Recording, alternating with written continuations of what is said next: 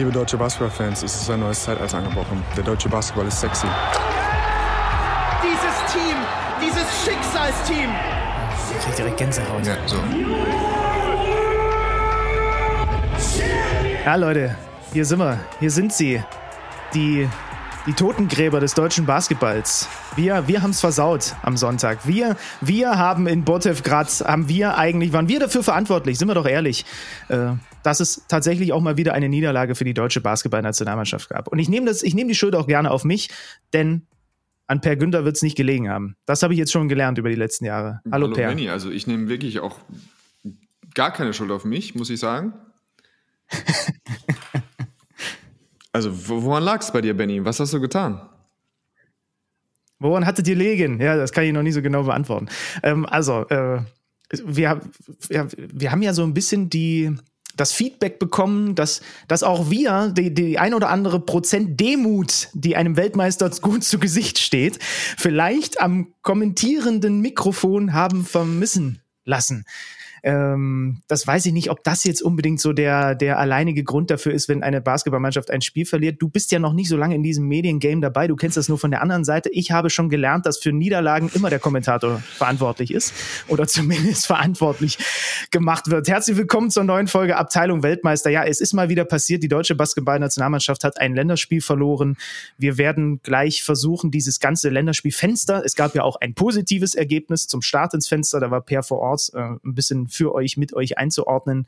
Ähm, gucken dann auch mal so, was die anderen Nationalteams so getrieben haben in Europa und auf der Welt. Und hinten raus gibt's natürlich auch noch dann schon mal wieder den Vorausblick, denn unsere geliebte Euroleague ist ja in dieser Saison wieder mit dabei. Aber klar, ey, also wir sind da Sonntag weggegangen aus dem Studio raus und irgendwie es flutschte nicht und wir saßen dort und was, wa- wel- welche Denkprozesse haben sich nach diesem Spiel bei dir so angeschoben? Oder hast du einfach schnell einen Haken ich hab- dran gemacht? Also wirklich, also es war für mich direkt abgehakt. Wie gesagt, es ist für mich also kurios. Es war ein Kuriosum. Ähm, ich habe ja, wie gesagt, ich war in Ludwigsburg.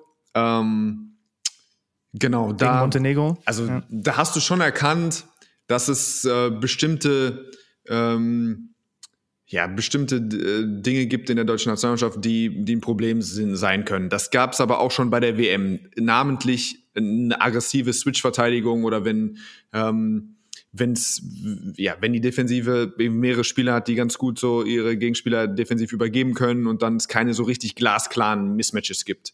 Ähm, jetzt ist da natürlich dazugekommen für diese deutsche Nationalmannschaft ähm, offensichtlich, du hast keinen Maudolo und keinen Dennis Schröder, die Jungs, die das normalerweise für dich regeln und die, ähm, sobald diese Switch-Verteidigung auf dich zukommt, ähm, äh, das auseinandernehmen beziehungsweise das versuchen. Und sogar mit diesen beiden ähm, haben wir eben auch das phasenweise gesehen bei dem Turnier, ähm, dass es ein Problem war.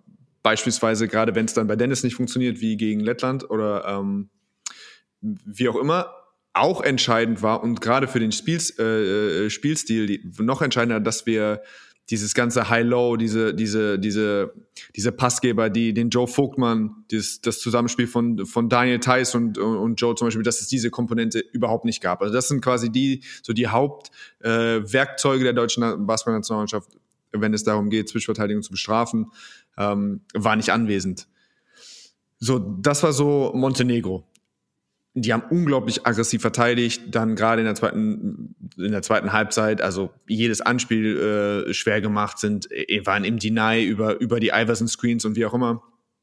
Und da nochmal als kleine, kleiner Hinweis, da hat Deutschland, glaube ich, sechsmal den Ball verloren, gegen, unter diesen ganzen Voraussetzungen. Also auch kurzes Fenster, wenig Trainingsmöglichkeiten, eine physische Mannschaft, die ihr zweites Spiel übrigens mit knapp 25 Punkten gegen Schweden gewonnen hat, äh, Klammer zu. Ähm, das heißt, wirklich eine, eine gute Mannschaft, die vermeintlich zweitbeste Mannschaft dieser Gruppe. Ja, und der Spielverlauf war, war tatsächlich das, was du jetzt ansprichst, ist, also es ging ja für Deutschland in diesem Montenegro-Spiel super los, ne? Ja, ganz 16-0 genau. Lauf, 31-10 und Ja. dann kam, äh, dann kam, dann kam sie zwischenzeitlich, ich glaube, auf 6 ran. Ne? Ja, ganz genau. Und auch wirklich, ähm, ja, hast du gemerkt, wie Deutschland sich schwer tut und dann hinten raus haben sie es dann wieder geöffnet, dann haben sie, haben sie wieder Wege gefunden, in die Zone zu kommen und daraus dann irgendwie so ein, zwei einfache Anspiele zu kommen. Ähm, Oscar da Silva hat äh, seine Gala-Show da quasi fortgesetzt im vierten Viertel und dann haben sie es dann auch natürlich sehr souverän gewonnen.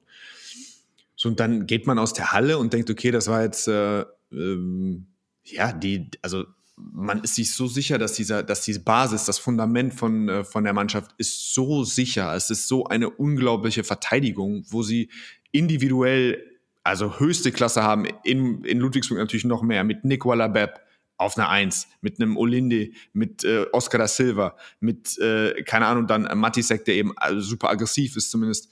Ähm, Delo, ja. Ja, also du hast wirklich Spieler, die auch so auf Euroleague-Niveau mit zu den besten Verteidigern und variabelsten Verteidigern gehören und plus Wobo.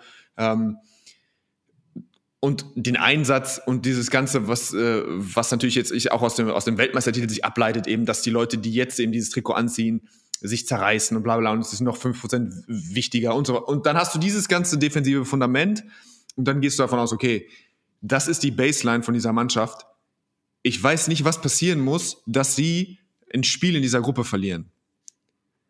So, dann, dann okay, und dann ist Nico Alabet nicht mehr dabei. Der jetzt auch gerade, was jetzt vorne kreativ keine Heldentaten geleistet hat, ein gutes Spiel gemacht, aber er war jetzt nicht, auch nicht spektakulär.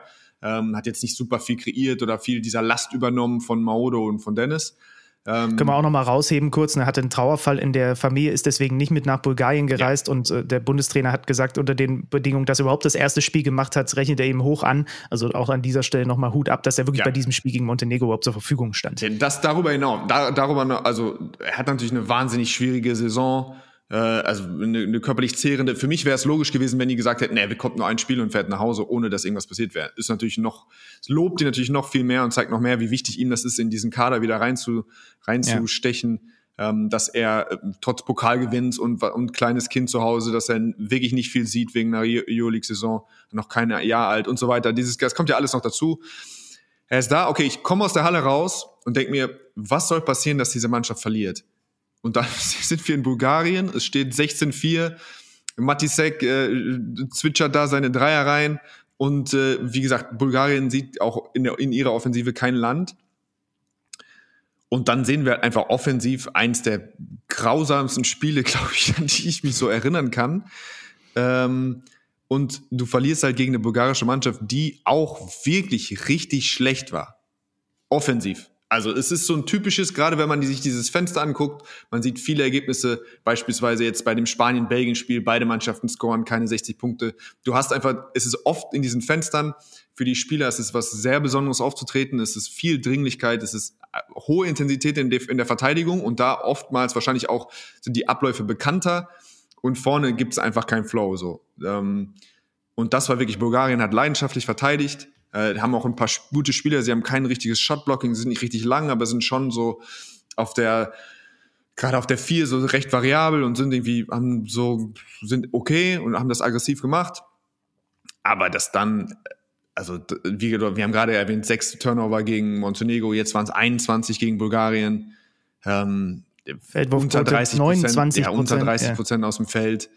Ähm, also das habe ich, das habe ich einfach mir nicht vorstellen können, dass die deutsche Mannschaft mit der, auch mit den Spielern, die sie haben, dass sie so schlecht spielen können offensiv, dass dieses defensive Fundament, was ja widerstand quasi, sie haben zu Hause eben für Bulgarien haben sie keine 70 Punkte zugelassen, ähm, dass das nicht reicht. Also klar, du könntest auch da wieder, für mich war Cody Miller McIntyre in der Lage, ab und zu gerade einfach seinen Drive nach rechts irgendwie auszuleben im vierten Viertel, hat 14 Punkte im letzten Viertel gemacht da hätte hätt ich mir auch gewünscht, dass sie nicht ganz neutral spielen und so. Das sind so ein paar Kleinigkeiten am Ende des Tages. Sie haben wieder ihr, also sie haben, waren angestrengt, haben gut verteidigt und trotzdem war es dann offensiv eben so unterirdisch, dass sie, ähm, dass sie das nicht gewinnen konnten. Bulgarien in dieser, muss man auch mit Vorsicht immer genießen, diese Weltrangliste Platz 45 zwischen Estland und äh, Eddie Tavares Kap Verden äh, positioniert, hatten vorher mit 14 gegen Schweden auswärts verloren, haben ihren Topstar natürlich auch nicht dabei mit Wesenkov, ja. Dafür eben den eingebürgerten Euroleague-Spieler Cody Miller McIntyre, das sollte man gerade hinten raus dann auch noch merken, als es um die Wurst ging. Ähm, aber das ich hätte von dir oder ich brauche von dir mal noch etwas, und da geht es, glaube ich, vielen Hörern und Hörerinnen ähnlich, wo wir uns einfach nicht reinversetzen können, du aber schon. Und ich würde sagen, weil das auch so wahnsinnig oft äh, gefordert wurde tatsächlich in letzter Zeit, packe ich dafür mal wieder Folgendes hier aus. Jetzt kommt der, jetzt kommt der, kommt der, kommt der. Erklär,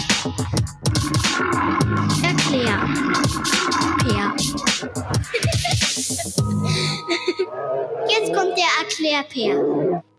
der ist, der wurde wirklich, also das ist Wahnsinn, wie ich in den letzten Wochen von einigen Hörern äh, wirklich mehrfach ermahnt wurde, ob wir den denn jetzt in der Schublade vergessen haben. Der muss doch mal wieder kommen. Und heute kommt er, weil du kannst mir erklären, uns erklären, ja, wie sich dann sowas anfühlt. Zähe Auswärtsreise und es wandert langsam so in den, in den Kopf und äh, in die Surroundings auch. Du merkst es wahrscheinlich auch in den Auszeiten, du merkst es an den Reaktionen von den, von den Rängen. Be be beschreib mal, was da einfach dann in so einem Moment passiert, wenn du als Favorit irgendwo hingehst und der Underdog merkt, oh, hier, hier geht heute was. Ähm, Das ist, glaube ich, in dem Fall war es jetzt, äh, ist es eine schwierigere Situation. Für mich, ich habe das auch versucht während der Fernsehübertragung zu beschreiben, ist es für mich passiert es öfter, dass du einfach flat bist defensiv und dass eine Mannschaft dann am Anfang ein paar Würfe trifft und dann fühlen sie sich wohl in der Offensive und auf einmal haben sie einfach Qualität. Das Kuriose war für mich, dass Deutschland es nicht geschafft hat, ihre Offensive irgendwie in, in äh, quasi äh, also irgendwas zu finden, wo sie regelmäßig sich gute Würfe zu erarbeiten. Das ist manchmal schwieriger für dich zu erkennen während des Spiels, weil du, also du hast nicht diese Vogelperspektive, du siehst nicht von der Seitenlinie, du siehst, es ist nicht so für dich klar, okay, manchmal nach einer schlechten Offense, okay, das wäre die Lösung, richtige Lösung gewesen, oder du nutzt die Pick-and-Roll-Situation nicht so. Das ist für mich immer schwieriger zu erkennen. Dieses, reiß dich mal zusammen, wir brauchen ein paar Stops, ist einfacher, das spürst du schneller, du merkst, okay, wo die, die Hilfe war nicht da, wir sind nicht aggressiv am Ball, wir stören nicht, wir, reba wir rebound nicht defensiv, wir blocken nicht aus, all diese Sachen, die mit, die mit Einsatz zu tun haben, sind so viel einfacher zu, ähm, zu detekten und sofort dann irgendwie umzustellen, wenn das einfach offensiv und gerade offensiv an so irgendwie an so vielen Stellen ähm, äh, passiert, das ist weniger gut zu spüren als Mannschaft, als Kollektiv. Also wenn du sagst, okay, wir haben jetzt den Ball gerade ein paar Mal nicht gepusht, das ist nicht so, das fällt dir nicht so, sticht dir nicht ins Auge. Oder wir haben jetzt das dritte, vierte Mal irgendwie versucht, Oscar da Silva anzuspielen und der kriegt den Ball irgendwie nur noch mit acht Sekunden und der ist noch fünf Meter vom, ähm, ja. vom Korb entfernt und unser Spacing ist nicht ideal. Das sind alles Sachen, die siehst du von außen tatsächlich besser, ähm, als du das so spürst. Und das ist auch nicht so einfach zu sofort zu, zu fixen. Also wenn du sagst, nochmal, du sagst, okay, wir müssen jetzt irgendwie mal in die Zone kommen, wir müssen die Pick and Rolls als Guards vielleicht ein bisschen aggressiver äh, angreifen oder besser die Blöcke vorbereiten. Das sind alles, ist weniger greifbar. Von daher ähm, kann man da der Mannschaft ein Stück weit auch ein, weniger, also weniger einen Vorwurf machen. Und was auf jeden Fall passiert ist, du merkst es, wenn, wenn viele Spieler oder mehrere Spieler gleichzeitig mit sich selber beschäftigt sind, anstatt so sich wohlzufühlen und einfach man spricht dann miteinander, okay, welches Play laufen wir? Stattdessen irgendwie hast du das Gefühl, die Spieler, der eine oder andere muss gucken, okay, er trifft gerade nicht oder das war jetzt schon mein dritter Ballverlust oder irgendwie, keine Ahnung, ich sah wieder nicht gut aus, ich habe wieder versucht, mein Gegenspieler zu schlagen, es hat nicht funktioniert. Dann geht jeder so ein bisschen in seinen irgendwie in sein Labor und versucht erstmal sich selber zu fixen und dann fehlt natürlich dieses, dieses Gefühl von, okay, was können wir klären? Und es war offensichtlich, dass du in Situationen, wo nochmal nachgegriffen werde, um den Ball zu fangen, wo einfach der Pass nicht zehn Prozent nicht genau genug war, wo einfach so, das waren einfach viele kleine Unsicherheiten, die sich dann so einschleichen, wenn du auch weißt, okay, fuck, du kannst es wirklich verlieren. So, es geht mhm. jetzt langsam in diese Richtung. Du bleibst am Anfang geduldig. Am Anfang sind die Sprüche, die dann immer kommen, ist es, okay, so, wir müssen weiter verteidigen, wir bleiben ruhig, wir finden bessere Lösungen und dann irgendwann merkst, okay, es stellt sich irgendwie nicht von alleine ein und wir finden auch keinen, der das alleine für uns äh, lösen kann. Ähm, ja, und dann, und dann tickt so ein bisschen die Zeit und dann spätestens so mit Ende drittes Viertel ist so eine typische Zeit, wo du dann merkst, okay, wir haben jetzt wirklich ein Ballgame, wir müssen wirklich gucken, irgendwie zusammenkratzen, was wir, was wir finden und was wir offensiv benutzen können. Was sie dann ja sogar auch gemacht haben über Defensiv-Rebound. Wir haben in der Halbzeit da gesessen und gesagt, es sind drei Offensiv-Rebounds. Das ist einer der, der großen Qualitäten auch der deutschen Nationalmannschaft, wenn du die Größe anguckst, ähm, wenn du Wobo dabei hast, wenn du, wie gesagt, einen, einen David Krämer dabei hast, für seine Position die Größe, Olindi für seine Position und so weiter. Ähm, und auch Senkfelder. Ähm, das haben sie nicht genutzt und sie haben dann, glaube ich, 13, 14 offensiv wir uns in der zweiten Halbzeit geholt, haben sich da wieder Chancen. Also die haben dann da irgendwie so eine Lösung gefunden, aber es war einfach nicht genug, ähm, dann das Spiel zu gewinnen. Aber nochmal, das ist keine, das ist das Letzte, was man jetzt braucht, ist eine Brandrede oder irgendwas. Das ist einfach, es gibt so Abende. Passiert. Ähm, es ist jetzt auch nicht, also der ein besserer Experte hätte es vielleicht natürlich nicht so kommen sehen können, aber zumindest zu sagen, okay, wir haben mit David gesprochen, wir haben darüber geredet, er ist gerade in einer Situation, wo er nicht ganz ganz drin ist. Wir haben keine Ahnung mit mit Weidemann, wo ich normalerweise sagen würde, das ist ein perfektes Fenster für ihn. Er kriegt nicht den, er, ist in München in einer Situation, wo er natürlich mehr machen will und dann hat er endlich die Möglichkeit. Das heißt aber nicht gleich, dass es dann gleich in diesem Fenster halt funktioniert. Manchmal weißt du, du presst es dann oder frustrierst es ein bisschen oder es ist einfach, es läuft eben einfach so nicht zusammen. Ähm, ja, also du hast schon auch so einfach, Olindi kommt gerade zurück, äh, Wobo ist jetzt, äh, spielt in Hamburg eine ganz gute Saison, aber so, du hättest jetzt schon auch irgendwie nicht jetzt darauf diese Mannschaft zeigen können, Bennett Hund muss dann am Ende spielt, kommt wird reingeschmissen, in der zweiten Halbzeit spielt sieben Minuten in der Phase, wo das Spiel auf Messers Schneide ist und ähm, er bringt seinen eigenen Ballast auch irgendwie mit. Also es ist jetzt nicht so, dass du sagen kannst, okay, die zwölf, die da sind, äh, erleben gerade alles sowieso auch in ihren Heimvereinen ähm, irgendwie sind da gerade auf Wolke 7 und sind da, äh, kommen da irgendwie mit, äh, mit, mit heißen Händen äh, in dieses Fenster. Also das war schon noch irgendwie absehbar. Ähm, oder nicht absehbar für mich, aber so hinten raus, also wenn man rückblickend, ist es dann wieder so, ja, okay, es ist schon so, dass da jetzt auch einfach bei manchen sowieso auch schon vorher mit die, die waren schon vorher mit sich selbst beschäftigt. Ja, wir haben ja, wir haben drüber gesprochen. Ihr habt letzte Woche mit David Krämer gesprochen. Du standest mit, mit ihm und äh, Jan auch in Ludwigsburg nach dem Spiel da. Und äh, ich habe ja schon bei diesem Spiel dann in Bulgarien mit ihm mitgelitten, weil das sind dann halt drei von sieben und eins von vier Dreier. Und du hast dann auch, du kennst ihn ja noch viel besser. Dann kommen diese sechs Ballverluste dazu, die so untypisch sind. Ne? Und, und, und, und, und selbst ich spüre dann aber irgendwie über die Distanz schon, dass das einfach gerade immer krampfiger wird mit jeder Aktion. Ja, ähm, ja, auch da ist es, er hat jetzt auch da gegen, gegen Bulgarien ein Dreier getroffen. Das war der, wo es ja, quasi schon ja, ja. mit dem Rücken zur Verzweiflung, der schwierigste von allen und natürlich den trifft er. Das ist kein Zufall. Das ist einfach, weil er da nicht ganz frei war, nicht diese halbe Sekunde hat, wo er über den Wurf nachdenken kann.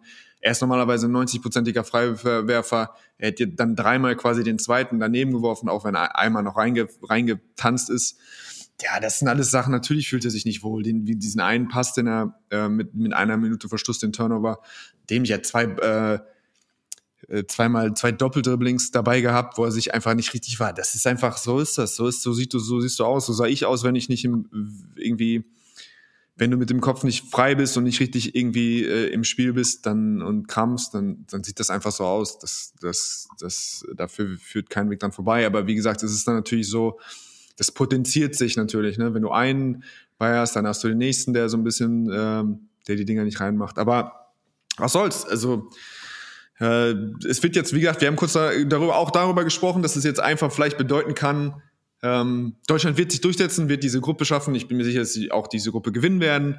Aber es geht halt jetzt darum, dass du eventuell im November nochmal mehr Manpower schicken musst, dass der eine oder andere keine Pause kriegt, äh, die ja vielleicht, die vielleicht gut für ihn wäre und der ein oder andere Young Gun eben nicht ein paar Minuten kriegt, um sich da so auszuprobieren. So ist insgesamt irgendwie einfach so ein bisschen schade. Was mich natürlich nervt, ist, dass diese Kackfieber, dieses Kackfieber-Ranking für die Quali-Fenster, was anscheinend wirklich wohl nur für die Quali-Fenster war mit dem siebten Platz, dass wir das jetzt, dass sich das tatsächlich bestätigt, das gefällt mir natürlich gar nicht. Ähm, aber gut, da müssen wir, da müssen wir jetzt durch.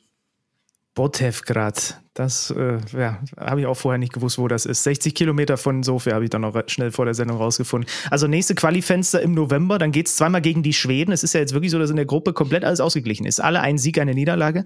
Die ersten drei kommen eben weiter. Aber das ist, äh, das wird es dann natürlich auch wieder live bei uns zu sehen geben. Aber bis dahin gibt es ja dann auch noch ein paar ganz werthaltige Länderspiele, dann wieder mit einem komplett anderen Kader. Im Juni in Köln gegen Frankreich, in London gegen die USA und dann die Olympischen Spiele. Und das macht es dann so, ja, so schwer, aber gleichzeitig vielleicht auch irgendwie einfach, das dann auch abzuhaken, ne? Weil es ist dann wieder eine ganz andere Konstellation und ähm, ja, aber auch nochmal, das sind auch, das ist so, das ist auch schon, das ist fast schon zu viel für das Spiel. Das ist einfach so, du hast so ein Ding verloren, keine Ahnung, Litauen verliert in Estland. Es gibt einfach so, Fuck ja, lass uns damit ruhig mal weitermachen. Ja, ja. Eine Sache, ich will noch bei Deutschland bleiben, weil ich habe eine wirklich also sehr wertvolle Nachricht bekommen bei Instagram von einem unserer Hörer. Ähm, ja. Ich habe es dir kurz schon hingeworfen und das hat wirklich mich nachhaltig beschäftigt. Und ähm, da bin ich mal gespannt, was du dazu sagst. Also der Simon äh, Hergens hat mir geschrieben. Ah. Und er wollte mir eine Thematik pitchen, wie er schreibt, das ist ein wörtliches Zitat, die ihn seit Jahren beschäftigt und einer gegebenenfalls einer Aufarbeitung bedarf. ähm, gerade wenn das in dieses, der deutsche Basketball ist wieder sexy und so weiter, in diese Kerbe schlägt es, glaube ich. Und er schreibt, er prangert, also wirklich, er macht ein hervorragendes Argument gegen diese orangen Hüte, die quasi das Alleinstellungsmerkmal des deutschen Basketballfans ist der orange Hut. So, erstmal so dein Bauchgefühl. Was hältst du von diesen orangen Hüten? Hast du schon mal, hast du schon mal bewusst, es gibt ja so Sachen, da denkt man dann bewusst, dann nicht so, das sieht wirklich aus, wenn du in so eine DBB-Kurve manchmal guckst, das sieht so ein bisschen aus wie so eine holländische Frakt Fußballfraktion. Mhm. Der orange Hut als Symbolbild des Weltmeisters, dessen Farben schwarz-rot-gold sind. So, was, erstmal so, was ist da, wo bist du da, wo stehst du da? Also bislang stand ich da noch nirgendwo, weil ich mich mit diesen Hüten noch nicht so wahnsinnig viel beschäftigt habe. Aber schönes Thema. Also ähm, ja, da spielen ja mehrere Komponenten mit rein. Ne? Also es gibt ja Menschen, die sehr fremdeln mit unseren Nationalfarben und mhm. sagen, lass uns damit lieber eher so ein bisschen defensiver umgehen, was aber dann irgendwie im Kontext, es sind halt Länderspiele der deutschen Basketballnationalmannschaft, finde ich das eher, verfängt das für mich jetzt eher nicht, auch wenn du mich jetzt auch ein bisschen besser kennst. Ich bin jetzt vielleicht auch nicht unbedingt der, der sich vor allem darüber definiert, dass er Deutscher ist und über sein Heimatgefühl und so weiter und so fort.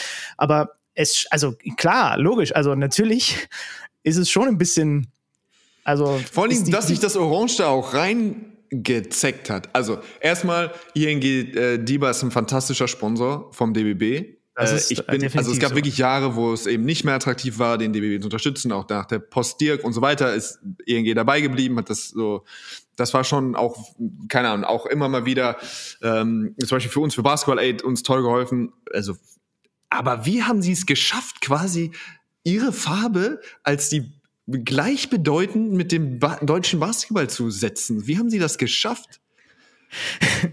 ja, einfach weil sie smart, weil sie smart sind. Ja? Das würde ich jetzt mal sagen. Also wir kennen, wir kennen ja nun auch genug, die da arbeiten. Das sind ja sehr, sehr clevere und wirklich eben auch sehr nette und äh, tatsächlich dem Basketball oft auch unter die Arme greifende Menschen, äh, die da, die da sind. Und äh, wir können Gott froh sein, dass es die gibt. Ähm, aber ich, also ich stelle mir auch gerade vor, wie das wirklich so seit Jahren, immer wenn der Simon so ein Spiel gesehen hat, dass das so bei ihm in den Eingeweiden aber es ist wirklich, rumorte. Ich meine, ich bin ja normalerweise Orange Fan, ich, ich habe es lieben gelernt, sage ich mal so. Ja. Aber ich weiß nicht, also gerade, wir gucken natürlich immer neidisch nach Litauen mit diesen, mit mhm. dem, äh, mit dieser fantastischen Geschichte auch, die dahinter steht. Du hast sie bestimmt auch parat, oder? Das ist, wo es quasi herkommt, dieses, ähm, diese Shirts. Diese Shirts, ja. Oh, ich habe es mal gelesen. Ja, das ich habe jetzt gerade wieder gesehen, war das irgendwie bei den Olympischen Spielen teilnehmen oder sie hatten kein Geld für eine Reise und dann haben wirklich die ähm, die äh, die Rockband äh, wie heißen Also ich habe jetzt, ich habe jetzt nur zuletzt gesehen, dass selbst Drake jetzt zuletzt in diesem ja, Shirt. Shirt aber es ist ja, die Ungrateful Dead haben quasi der litauischen Basketballmannschaft ermöglicht, zu dem Turnier zu fahren. Die haben das einfach finanziert meine ich. St ja, ja, ja, so jetzt ging das, ja, ja, ja, ja, irgendwie so war das. Ja, also, wenn ja. Sie sich wundern, wenn Sie manchmal internationalen Basketball sehen und dann sehen Sie dieses verrückte Tie-Dye, heißt es, glaube ich, ne? also dieses gebartigte, bunte Shirt für ja. Litauen, dann hat es, glaube ich, was damit zu tun. Oder die Geschichte ist dahinter, Sie wollten, äh, Litauen hatte sich qualifiziert, aber kein Geld oder der Verband hatte kein Geld und äh, die Ungrateful Dead, warum auch immer, haben dann quasi gesagt, okay, wir sponsern euch die Reise und so weiter. Und daraufhin ist das entstanden, dass sie halt für die, für immer, für die Ewigkeit ab jetzt diese gebartigten Shirts äh, tragen. Tolle Geschichte, finde ich großartig. Es gibt so viele, weiß ich nicht, das Wolfsgeheul von Finnland. Es gibt so viele Sachen und ich glaube wir einfach. Wir brauchen was, meinst du, ne? Ja, wir, wir, sind wir müssen uns irgendwas überlegen. Wir sind bereit ja. für den nächsten Schritt. Es kann nicht die orange Plastikbrille oder der orange ING Dieberhut. Es tut mir leid, das sagen zu müssen äh, liebe Freunde von der ING, aber wir, da müssen wir noch mal ran. Also ihr ja, natürlich nicht. Ihr werdet versuchen, eure Position zu halten. Aber wir, wir von der Abteilung Weltmeister ähm, wollen äh, zumindest wünschen uns, dass da vielleicht in, in, in Fankultur noch mal was passiert, weil es gibt auch. Kennst du beispielsweise einen richtigen so einen Hardcore-DBB-Fan? Ich finde auch, wir sind zu klein noch. Das sind zu wenige. Wir sind mhm. immer. Wir müssen so, gemeinsam. Ich glaube, ja, wir müssen es uns alle unterhaken. noch mehr einfach, die sagen so, wir sind Verbandsfans, wir lieben, keine Ahnung, die Federatia oder wen auch immer so.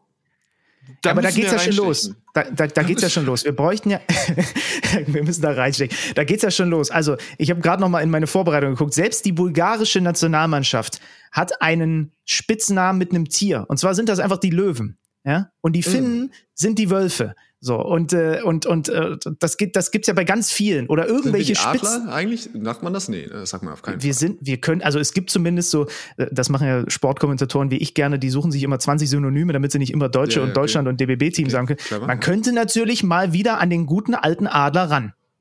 Ja. Dass man, aber dann muss man den Adler auch cool machen und groß machen und gut machen und mit Grafikdesignern zusammenarbeiten, dass da wirklich am Ende was rauskommt, wo sich auch Leute unter 50 abgeholt fühlen.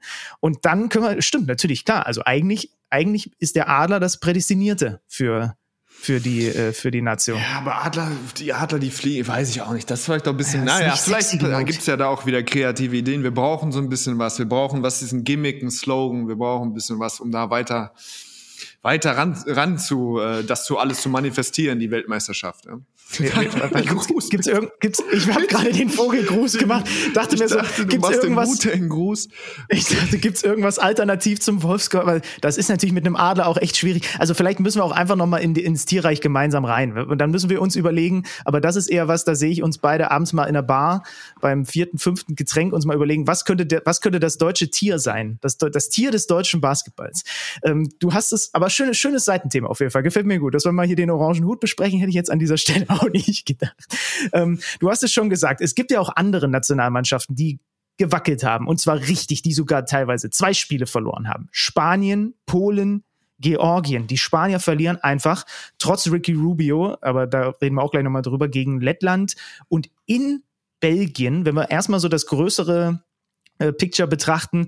Äh, Griechenland hatte jetzt zum Beispiel auch Mühe in den Niederlanden, da haben aber auch, auch dann äh, plötzlich vom einen zum anderen Spiel ein paar wichtige gefehlt. Und dann gab es eine Reihe von Teams, die haben sich sehr souverän geschlagen. Serbien, Frankreich, Italien, Griechenland, Slowenien mit einem komplett durchdrehenden Prepelic, auch die Letten, die Belgier, die Esten. Ähm, bevor wir zu Rubio und Spanien kommen, einmal wirklich, wir haben es in der Live-Sendung auch gesagt, ne? Shoutout an Luca Bankis Lettland, das beste Team der Welt, was so die Statistik der letzten Jahre angeht. Äh, hast du sie parat? März 21, seitdem 23 Siege und nur drei Niederlagen. Ja, das ist wirklich Vogelwild. Also, ein lieber Mann, ey. Ich habe sie in, in dem Fenster nicht gesehen. Wir wissen natürlich, dass die sind ja auch Ausrichter 25, oder nicht? Genau, die, die hätten, die haben zwei Spiele gewonnen, obwohl sie schon qualifiziert sind. Ja, also dann auch dieser, der, der Held, der WM-Held Jagger ist nicht dabei, ähm, aber auch der, natürlich der große oder der, der bessere Bertans nicht dabei, der jüngere ist es, glaube ich, ähm, wie auch immer. Ähm, ja, wie gesagt, ich weiß nicht, wie, das, wie weit das gehen kann. Ich habe immer das Gefühl, sie, sie laufen irgendwie an einer absoluten, Kapazitätsgrenze, aber ja, in Lettland, alle fit, da freue ich mich drauf, ja. Das wird, ähm, das wird ein heißer Tanz. Also die, dann können wir auch noch mal, wollen wir Belgien auch noch mal kurz shoutouten? Belgien, Rezin Obas, ja, äh, Obassohan. Ja, äh, Belgien, äh, was schon auch, hat immer schon auch sneaky Qualität gehabt, muss ich sagen. So mit Van Rossum, Obersohan, ähm, dann der aus, also du hast immer die, ich habe mir, wenn wir auch, ich habe auch ein paar Mal gegen die gespielt, du guckst dir das Scouting an und dann denkst du schon immer so, okay, das ist nicht so, wie man auf den ersten Blick denkt, man, Belgien sind irgendwie, äh, ist Fallobst, ähm, das ist nicht so. Dass sie natürlich, also wie das passieren konnte, also du willst dir Spanien aufsparen und dann machen wir das auch, aber sonst, äh, Nee, wir können da jetzt rein. Wir können da rein. Lass uns mit Spanien beginnen. Also, also 53 äh, Punkte von Spanien und das Kuriose ist für mich wirklich, äh, wer bei Spanien dabei war. Also ja, du kannst natürlich jetzt irgendwie sagen, äh, Brown und äh, der große Hernan, Her Hernan Gomez war nicht dabei. Aber für mich, von den zwölf Spielern sind acht normalerweise in dem Kader von denen. Also Diaz ist dabei, Jaime Fernandez ist dabei, Brizuela ist dabei, Rubio ist dabei, Claver ist dabei, Pradilla ist dabei, Abalde vielleicht, Juancho Hernan Gomez und Joel Parra. Das sind Spieler, die die Eurobasket bestritten haben. Das sind Spieler, die bei der WM spielen. Da fehlen jetzt, ja, da fehlen zwei, drei oder die ganz großen. Aldama ganz, fehlt noch, Garuba. Ja, aber da hört es dann auch auf. Also, das ist Scaiolo und mit acht Eurobasket-Spielern oder WM-Spielern. Und da machst, du, da machst du 53 Punkte. Also Br- Brisu- äh, war in zwei beiden Spielen der Einzige, der offensiv irgendwie so ein bisschen was im Gepäck hatte. Ähm, das ist schon diesen 0-2, beide Spiele verloren. Also auch da, die Gruppe ist dann einfach, da ist auch eine, eine, ein Wurstteam noch dabei. Deswegen, Slowakei. Ja, deswegen werden sie auch natürlich sich qualifizieren. Aber das wäre für mich jetzt schon mal so ein, so ein weiß nicht, wer der, wer der Strippenzieher ist beim spanischen Verband, wo ich schon mal drüber gestolpert wäre, ja. Mhm, Die haben jetzt, glaube ich, einen neuen Präsidenten, der hat direkt gesagt, er will auf jeden Fall die nächsten vier Jahre mit Scariolo, was haben wir den in den höchsten Tönen gelobt, weiterarbeiten. Weißt du, was das Geile ist? Das habe ich jetzt auch nur gelesen, dadurch, dass die bei der WM ja auch nur Platz neun geworden sind. Die müssen jetzt im Juli noch dieses Olympia-Quali-Turnier, Ja. das haben sie sich dann geholt nach Valencia. Und okay, ihre Gruppe ist Libanon und Angola, aber die andere Gruppe ist Finnland, Polen und Bahamas. Und Bahamas denkt man jetzt im ersten Moment, ja, easy peasy, aber da haben halt auch schon mal DeAndre Ayton, Eric Gordon und Buddy Hield gespielt. Da Ja. gibt's noch ein, zwei weitere NBA-Jungs. Es gibt wohl sogar, das finde ich jetzt total wild, wieso eigentlich das? Gibt irgendwie noch eine Theo auch eine theoretische Möglichkeit, dass sogar Clay Thompson spielen könnte, der seit Ewigkeiten nicht mehr Team USA gespielt hat und sein Papa ist irgendwie von dem Bar, was auch immer. Aber also du kommst ja dann, äh, sagen wir mal, Scariolo kriegt es hin, dass sie gegen Angola und Libanon vielleicht Erster in ihrer Gruppe werden. Dann ist die andere Gruppe trotzdem Finnland, Polen und eine NBA-gespickte Bahamas-Mannschaft. Ja, du hast das Turnier bei dir, aber eklig ist schon. Also finde ich auch interessant. Eklig ist schon, interessanterweise kriseln ja auch die anderen beiden. Also Polen kriselt, haben jetzt mit 25 Ja, ja. zu Hause verloren gegen Nordmazedonien. Und Polen ist ja irgendwie ja, auch natürlich seit der Eurobasket und davor haben sie auch schon irgendwie, waren immer mal wieder quasi in der Nähe der, der Top 10. Der Coach sehr hoch gerankt, ne? Der Coach, der jetzt mit Neapel gerade den Pokal gewonnen hat, irgendwie so, ähm, der Next in Line. Und Finnland ist wirklich, also der dem Ganzen nochmal von der Schippe gesprungen, haben, glaube ich, mit zwei zu Hause, nee, mit vier zu Hause gewonnen gegen Dänemark, waren teilweise 17 hinten, mit, also in Anführungszeichen voller Kapelle minus Markanen. Und das wäre wirklich was gewesen, wo ich, was hätte aufhorchen lassen. Ne? Die Finnen natürlich mit schönem Wolfsgeheul, ja, aber so in dieses ganze, in diese ganze Euphorie, die wirklich da seit Jahren jetzt besteht, das wäre schon ein richtiges Brett gewesen, weil das ist für mich wahrscheinlich auch die schwierigste Gruppe. Also, oder die Gruppe, wo es wirklich, wo es wirklich noch Ja, die ist, gut, die ist könnte, top, ey. Also Ser und Serbien hat sich da sehr schadlos gehalten. Georgien äh, mit, mit Schengelia beide, äh, beide Spiele verloren und Schermadini. Ja, wenn Finnland das Ding verliert und 0-2 ist, ähm, und Dänemark mit zwei Siegen und Serbien mit zwei Siegen und dann musst du quasi irgendwann Richtung äh, Georgien gucken, dass du da irgendwie Duo-Die-Spiele gewinnen musst. Das wäre ähm, auf jeden Fall interessant gewesen. Und so mit Polen 0-2 in der Gruppe mit Estland, die du ja kurz äh, quasi verhöhnt hast, weil sie in der Basketball-Fieber-Ranking so weit unten sind. Irgendwie hast du, glaube ich, im Zuge mit Bulgarien genannt, haben aber jetzt beide Spiele in dem Fenster gewonnen Mhm. haben Litauen geschlagen und Nordmazedonien geschlagen. Ähm, und da klingelt es jetzt richtig mit Estland, Mazedonien, Litauen und Polen. Polen 0-2.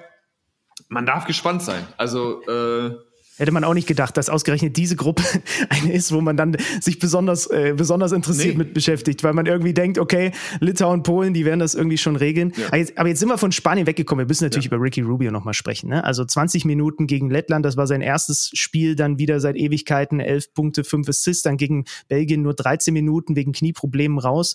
Ich habe das Zitat nochmal mitgebracht, weil er hat jetzt im Zuge dessen, dass er jetzt auch offiziell bei Barcelona vorgestellt wurde, auch nochmal über diese Zeit jetzt zuletzt und warum er jetzt wieder da ist gesprochen. Und das Zitat ist, und das finde ich wirklich beeindruckend, also über seine mentalen Probleme, die er da zwischenzeitlich hatte. Ihr hattet das hier auch mit Jan Jagler ja mal ausführlich besprochen, fand ich super interessant. The player ate the person. I didn't know who I was. It was a difficult moment for me, but I have saved myself and now I'm at e uh, I am at ease. I'm proud of myself and I give basketball a new chance. Und das ist doch irgendwie dann auch wieder wohlfühlig. Ja, er hat ein achtminütiges Interview gegeben, wo er also wirklich äh, unglaublich ehrlich die Fragen beantwortet hat und ähm, ja, also äh, so so zu sprechen, was das für tolle Codes auch sind, ja, Ja, ähm, stark, ist wirklich ey. beeindruckend. Für mich ist auch äh, hängen geblieben, eben, dass er gesagt hat, dass sich das im, am Anfang immer anfühlt, als wärst du, oder diese Umkehr von, von Feigheit in, in Mut, was in dieser Situation äh, was ist. ne? Das ist so spannend für mich gewesen, weil er immer das Gefühl hatte, er ist feige, wenn er sagt, er kann nicht mehr spielen. Und wie wirkt das denn, wenn man sagt, man kann kein Basketball mehr spielen, weil man sich irgendwie nicht gesund fühlt oder sonst irgendwas, wegen mentaler Probleme, sondern man, das ist eben genau das, was gegen diese Gladiatoren-Mentalität geht. Aber das, es hat gedauert, bis er erkannt hat, dass das wirklich Mutige eben genau das ist, ähm, sich quasi da rauszubrechen und eben sich die Zeit zu nehmen und dann sich wirklich auf sich zu hören. Ähm, ja, also wie gesagt, es ist natürlich wirklich interessant aus sportlicher Sicht, ähm, äh, wie das weitergeht, was das jetzt für FC Barcelona bedeutet. Man hat jetzt in diesem Fenster gesehen, dass er natürlich irgendwie Ricky Rubio ist und er wird auch zaubern können und tolle Pässe spielen, aber das münzt jetzt noch nicht das, was er macht, in, in Siege, in sofort erfolgreiche Aktionen, in äh, was das Spacing angeht und so weiter. Das sind jetzt alles diese, diese ganzen sportlichen Sachen und die sind für uns auch wirklich oder für mich wirklich interessant, äh, wenn du guckst, wie man während der Saison so nah, mit, auch mit so einer mit so einer Aura und so einer Präsenz und auch die Fans wollen ihn sehen, dann in so ein schon noch funktionierendes Kollektiv reinarbeitest mit drei tollen Guards. Aber auf der menschlichen Seite natürlich erstmal ja, freut es einen, dass wer das so reflektiert, erkennt und auch verbalisieren kann, das, äh, das hat einen Riesenwert. Ähm, und ja, ich, wir hoffen natürlich, dass es dann jetzt auch für ihn sportlich schnell irgendwie alles so funktioniert, wie er sich das vorstellt. Du hast gesagt, schaut euch dieses Interview, gibt's gibt's zu sehen ja online, auch mit, mit englischen Untertiteln und so. Schaut euch das, schaut euch das unbedingt an. Ähm, Serbien haben wir gesagt, hat sich schadlos gehalten. Da ist halt super interessant, wie viele Weltmeister die dann äh, auch wieder mit an den Start kriegen. Ne? Ähm, ja. Mit, Petrusu, mit Petrusev, mit Avramovic, mit Guduric, mit Mitrovic, mit Jaramas, Marinkovic, äh, Dobric und so weiter und so fort. Und das ist dann halt einfach etwas anderes, als wenn auch die jetzt plötzlich komplett neu zusammengewürfelt wären. Wir haben äh, in der Live-Sendung auch über den Kader der Franzosen gesprochen. Mein lieber Mann, ey. Also Jabusele. Ja, Franzosen natürlich, aber für mich spitzt sich das immer weiter zu, gerade wenn man diesen Generationswechsel sieht und was danach kommt und wie viel Qualität dann irgendwie da sein wird, was auf der Eins passiert. Mhm. Das ist so, ich meine, wir haben auch da wieder, Eurobasket haben wir nur darüber gesprochen, so, wer, was ist jetzt die Identität, wer soll das machen, ist das ein Okobo mit Scoring, ist das nur ein IBC, der verteidigt, ein Tilikina, wer, oder was soll da passieren? Ähm, und das Chaos geht quasi nahtlos weiter. Jetzt haben sie gespielt, ähm, also in Strasel ist jetzt quasi der, der von den Zahlen her erstmal mhm. das irgendwie am besten löst vielleicht auch so ein bisschen beides, ähm, äh, beides, beides vereint, äh, immer noch ein sehr jung, ich glaube 21. Ähm, und da bin ich gespannt, ob sie brauchen tatsächlich, also vielleicht brauchen sie es auch nicht. Wollen sie, sie jemanden wie die Amis schlagen, dann brauchen, oder wollen sie jetzt die nächsten zehn Jahre auch wieder eine Goldmedaille nach der anderen einfahren, glaube ich, brauchen sie dann nochmal wirklich eine, eine richtige Figur. Sie haben natürlich die Athletik, wir haben das gesehen, die, keiner scoret mehr als 60 Punkte, auch ein Jana Musa, der in der Form seines Lebens ist, macht eine, hat ein Albtraumspiel gegen sie, glaube ich, sechs Turnover, schießt, dass ich fünf von 15 oder so, wahnsinnig ineffektiv. Das, sie haben all das, sie haben die Wingspan, sie haben die Top-Picks in den nächsten Jahren, aber die zwei, die es vielleicht hätten tun sollen oder richten sollen, ähm, mit, äh, mit, mit Killian Hayes, erstmal ein großer Disput oder ein großer Streit. Der wird nicht mehr für die Nationalmannschaft spielen. Die wollten, wie gesagt, die wollten ihn mal verklagen, nachdem er in der Jugend, in, für die Jugendteams nicht angetreten ist, um seine Karriere da, äh, seinen Karrierenzielen nachzu, nachzugehen. Ähm, das Tisch ist auf jeden Fall zerschnitten und auch er ist ja gerade gecuttet worden quasi in, in der NBA oder ist nicht verlängert worden. Das heißt, ähm, auch ungewiss die NBA-Karriere, was natürlich nicht heißt, dass er für die Nationalmannschaft unter normalen Umständen ein toller Spieler werden können. Und der andere Name, der auch so quasi nicht mehr existent ist, ist Theo Maledon. Das ist jetzt wirklich was für absolute äh, Fachmänner. Oh, Was macht war der quasi eigentlich? immer der Partner. Der ist jetzt bei Phoenix und hat quasi kein, auch keine NBA-Karriere aktuell mehr. Das war der, so das, der Gegenspieler von Kilian in seiner Zeit, auch als er bei Ulm war. Beides waren irgendwie französische Point Guards. Von beiden hat man eine wahnsinnige NBA-Karriere vorhergesagt. Er ist dann nur in der zweiten Runde gedraftet worden, hat aber für OKC mit 19 äh, 27 Minuten im Schnitt gespielt, 10, 3 und 3,5 aufgelegt Ja, mit ja, dem Stil, also stimmt, ja. langen Verteidiger und so und hat quasi jetzt schon keine irgendwie äh, trifft keinen Scheunentor mehr und hat jetzt irgendwie sporadisch mal eine Minute für Phoenix gespielt, ist auch schon bei zwei der anderen Teams äh, so sie hin und her gebounced, also auch nicht mehr da. Ähm, und ja, ein Tilikina Bein gebrochen, Al Albc macht irgendwie einen Punkt und zwei Assists in 25 Minuten. Ein Francisco puh, kann man jetzt irgendwie auch nochmal so irgendwie reinwerfen. Ist natürlich jetzt normalerweise nicht die von der Altersstruktur, dass du denkst, okay, das ist jetzt der junge irgendwie neue Pointer, der groß aufgebaut wird. Gegen Bosnien auch wenig, ne? Zehneinhalb Minuten. Davor gegen Kroatien war es ein bisschen mehr. Gespielt, genau, Ja. ist da vielleicht auch nicht das Vertrauen, aber Puh, das ist das große, das ist das große Ding. Wie, wie gesagt, Risache und Alexander Saar kommen jetzt ne, im nächsten Draft. Auch keine, natürlich kein Point Guard unter diesen beiden. Ähm, das ist das Spannende, weil sollten sie da eine Lösung haben, die nur annähernd an diese, natürlich nicht Tony Parker, aber diese Decolo oder wie auch irgendwie so eine, äh, sollte sich da jemand rauskristallisieren aus diesem ganzen Pool, dann müssen sie sich auch, also wie gesagt, bei Fieberregeln sowieso vor, vor niemandem mehr verstecken. Und dann kann es auch unter Umständen wirklich nochmal eine wahnsinnig dominante Phase geben. Fragezeichen halt auch immer noch irgendwie dann jetzt seit den letzten Jahren bei dem Coach Vincent Collier, der jahrelang äh, super erfolgreich war und jetzt zuletzt, wer irgendwie ein jüngerer Basketballfan ist, der denkt sich doch nur, was ist mit ihm? Ja, oh. Nimm den Hut, Vincent. du hast Tolles geleistet, aber also es ist Zeit. für mich ist es Zeit. Es ist Zeit. Es ist Zeit. Ey, ja. Gönn dir. Und, oder apropos interessante Trainerpersonalien. Spanulis, die Legende der Griechen, jetzt an der Seitenlinie.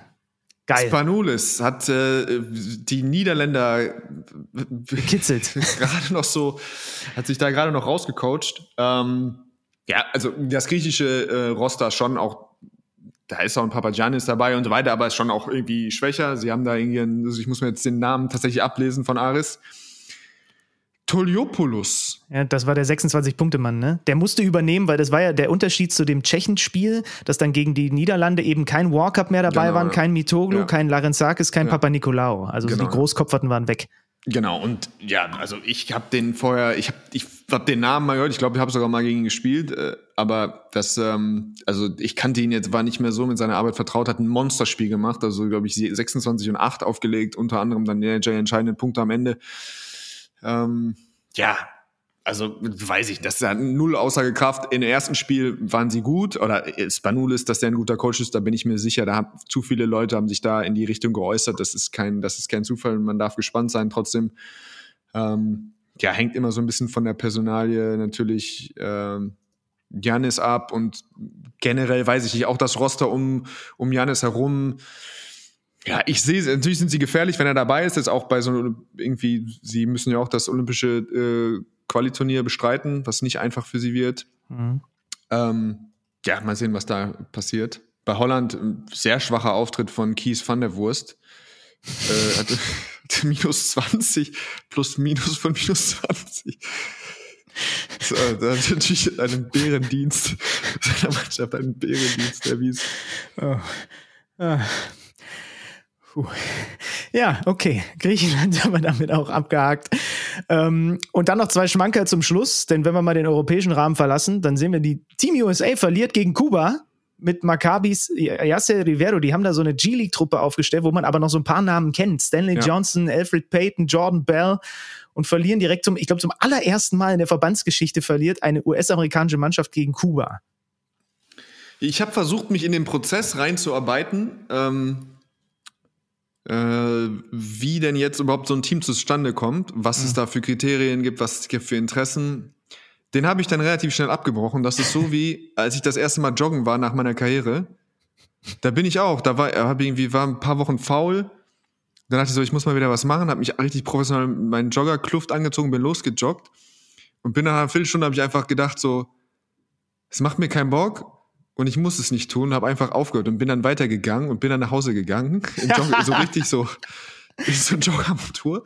Und genauso war das, als ich versucht habe zu verstehen, wie funktioniert dieser Prozess, wer entscheidet, warum sind da jetzt auch keine richtig jungen, sondern irgendwie so ältere Spieler, so, was soll das sein? Ich habe es nicht verstanden, hab, hab dann aufgehört. Ja, ist natürlich eine witzige Randnotiz. Ähm, aber ich verstehe null, worum es da geht und was da die Intention des äh, amerikanischen Basketball oder des US-amerikanischen Basketballverbandes ist. Verstehe ich auch nicht, wird aber in Sachen Witzigkeit noch überboten. Südamerika, Chile gegen Argentinien. Erstmal, Chile gewinnt, schlägt Argentinien und ich weiß nicht, ob du das Video gesehen hast, Mitte des ersten Viertels. Mit dem Leandro, Hund. Mit dem Hund! Leandro Bolmaro auf dem Feld und wird fast von einem Hund über den Haufen gerannt, der mit, also mehr Klischee geht nicht. Der Hund hat einen zerbissenen Basketball im Maul und schlawinert sich da aufs Feld und rennt fast Leandro Bolmaro, der dann so hochspringt über den Haufen. Und offensichtlich war das ein gutes Omen, denn Chile gewinnt. Das ist so eine geile Geschichte irgendwie. Stell dir mal vor, kommt einfach, stell dir mal vor, du bist einfach mit dem Rücken zum gegnerischen Korb gerade irgendwie, es ist da so eine kleine Action, plötzlich drehst du dich um, da ist einfach ein Hund auf dem Feld. Also, Ich war auch schon in Hallen, gerade in Südeuropa sind oft mal so noch kleine Vögel und so. Mhm. Und man hört das Zwitschern. Für mich ist ja einer der spektakulärsten Momente der NBA-Geschichte, als ähm, Manu Ginobili die, die Fledermaus einfach fängt mit der Hand. Ja, Legende, ja. Also es sind natürlich schon auch animalische, äh, haben sich Anekdoten haben sich abgespielt, aber dass der, dass der Hund auch mit dem zerbissenen Ball da raufläuft, so allein ich verstehe nicht ganz, wie kommt der so nah ans Spielfeld? Also das ist wirklich, ich würde mir gerne, da muss schon, habe ich, da muss viel schief gelaufen sein, dass er da so, dass er es tut, aber ja, da sind ein paar große Gefallen, auch im amerikanischen Basketball.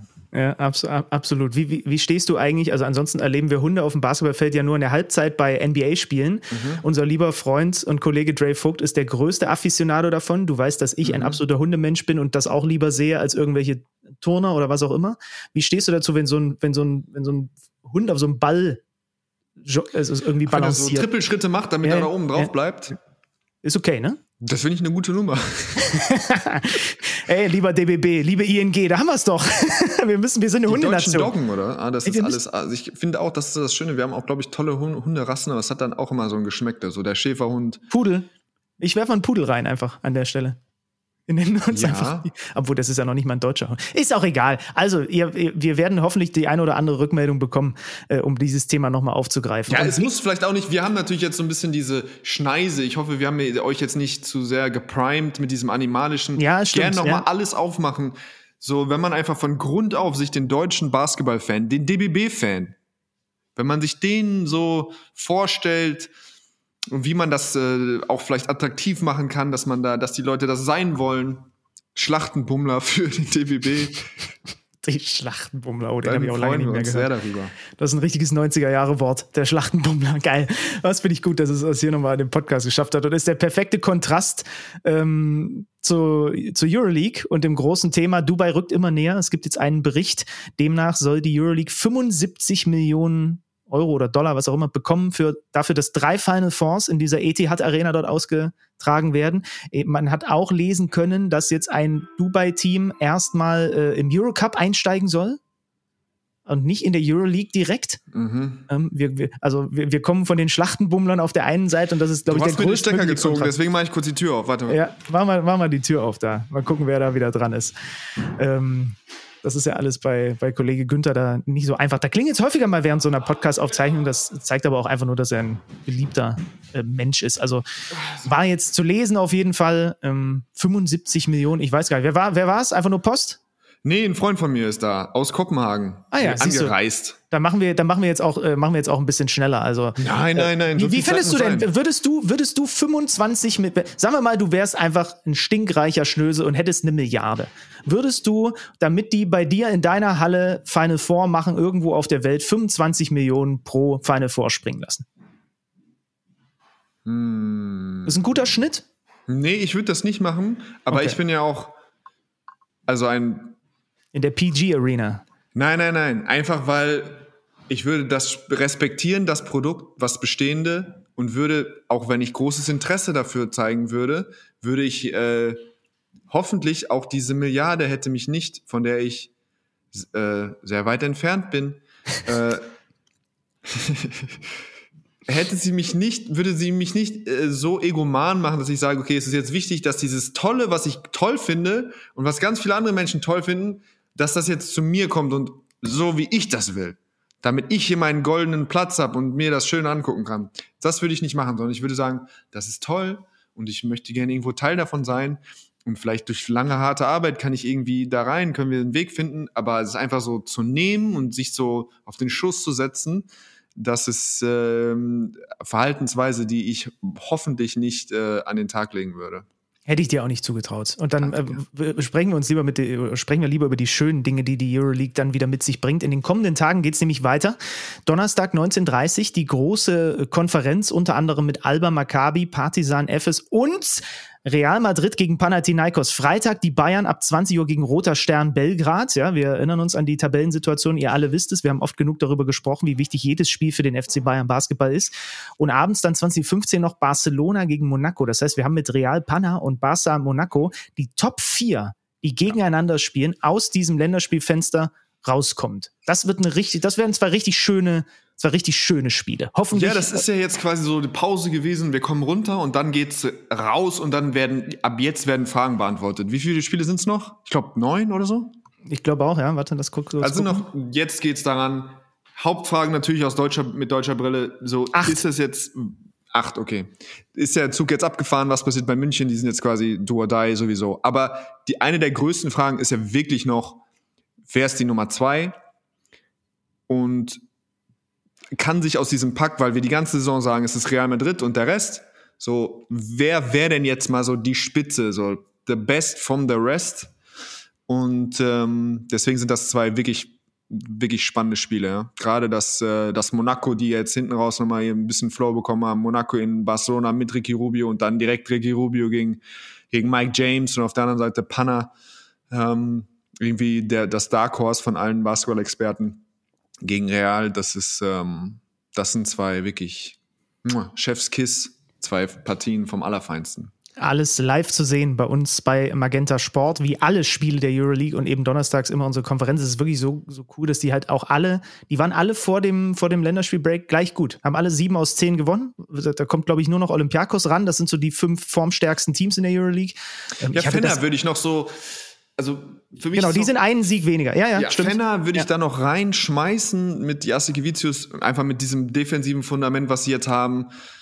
Puh, mal schauen. Aber grundsätzlich ähm, bin ich mir ziemlich sicher, dass sich äh, auch der, der Titel irgendwann unter diese vier, vier Teams verteilen wird, die wir jetzt im direkten Aufeinandertreffen sehen werden.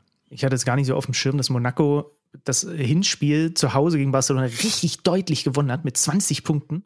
Ähm, also, und auf der anderen Seite in Real hatte in Athen gewonnen. Panna ist deutlich auswärts schwächer, äh, ist zu Hause deutlich besser. Aber das sind wirklich, also um wieder reinzukommen in den Euroleague-Flow, geht's nicht besser als so Rubio gegen den Topscorer äh, der, der, der Euroleague mit Mike James. Äh, Real, mal gucken, in welcher Verfassung sie ihre Argentinier zurückbekommen und so weiter und so fort. Ach, das wird gut. Schön, dass die Euroleague wieder am Start ist. Bist du in der Konferenz Donnerstag? Sicher? Ja, sicher. So, dann, wenn er jetzt, dann braucht er ja auch gar. Mehr Gründe zum Einschalten kann ich nicht liefern. Günni, wir machen heute quick and dirty, würde ich sagen. Du hast jetzt Besuch bekommen. Wir haben einmal die, mit dem Rasiermesser sind wir durch den, durch den europäischen äh, Nationalmannschaftsbasketball durch. Hinten raus ein bisschen Euroleague, bisschen orange Hüte, war da alles drin. War alles drin. Unsere türkischen Fans werden natürlich sauer sein, dass wir nicht über Tarek Biberovic gesprochen haben, aber so ist das Leben. Hat fantastisch abgeliefert. Mehr ist dazu nicht zu sagen. Ähm, Teşekkür ederim. Wir sehen uns. Tschüss, macht's gut.